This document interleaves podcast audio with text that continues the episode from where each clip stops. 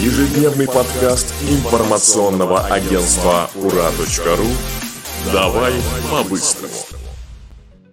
Это ежедневный подкаст «Давай по-быстрому» от Урару. Сегодня 26 сентября 2022 года. Обсуждаем шокирующие новости о стрельбе в Ижевской школе, новые меры поддержки мобилизованным и другие интересные события.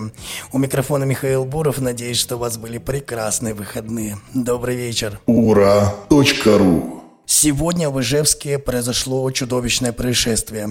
В местной школе номер 88 произошла стрельба.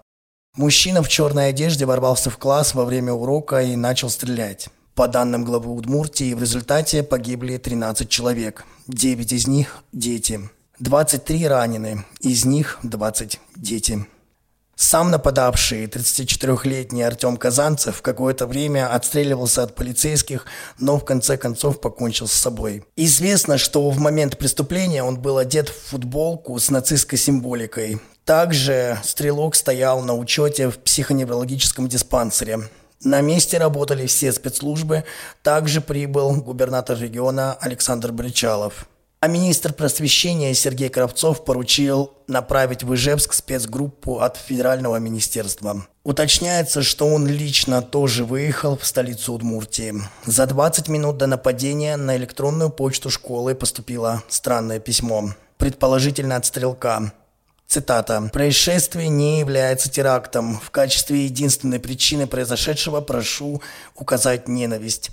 Я не состою в экстремистских организациях, у меня нет политических требований». Конец цитаты. Тем временем Дмитрий Песков сообщил, что Владимир Путин знает о стрельбе в школе в Ижевске и соболезнует тем, кто потерял родных, желает скорейшего выздоровления раненым.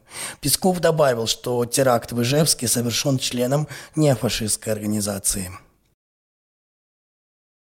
Но это не единственный случай стрельбы на сегодня. К сожалению, утром в Усть-Илимске Иркутской области 25-летний Руслан Зинин открыл огонь в местном военкомате. Это произошло на встрече с мобилизованными. Он ранил начальника призывной комиссии Александра Елисеева, который сейчас находится в реанимации в тяжелом состоянии. Мужчину прооперировали. Известно, что парень выстрелил в военкома шесть раз. Ему грозит пожизненное заключение. Ура.ру ну а теперь о новых мерах поддержки мобилизованным, которые готовит правительство. Вице-премьер Татьяна Голикова заявила, что мобилизованным россиянам и добровольцам, которые примут участие в спецоперации, будет зачтен страховой стаж для назначения пенсии. Члены семей, мобилизованных с детьми до 14 лет, также получат дополнительные гарантии. Например, работодатель будет не вправе их привлечь к сверхурочным и ночным работам работе в выходные и нерабочие праздничные дни, а также не будет отправлять в командировки. Также мобилизованные теперь могут рассчитывать на льготы у нотариусов. Их можно использовать на услуги по выдаче доверенностей и согласии законных представителей несовершеннолетних детей. Также Федеральная нотариальная палата предложила организовать в регионах дежурные нотариальные конторы, которые будут работать ежедневно, без выходных. Все услуги можно будет получить вне очереди при предъявлении повестки ура.ру Что ж, завершим вот такой интересной новостью на сегодня. Бизнесмен Евгений Пригожин признался, что создал ЧВК Вагнера. По его словам, отряд был основан в 2014 году. Цитата. «Тогда я прилетел на один из полигонов и занялся сам. Сам почистил старое оружие, сам разобрался с бронежилетами и нашел специалистов, которые решили мне в этом помочь. С этого момента, 1 мая 2014 года, и родилась группа патриотов. Эти храбрые парни, которые умели только одно – воевать, защищать обездоленных, стоять насмерть на стороне добра и справедливости, всегда находились в шатком положении, написал Пригожин в своем телеграм-канале.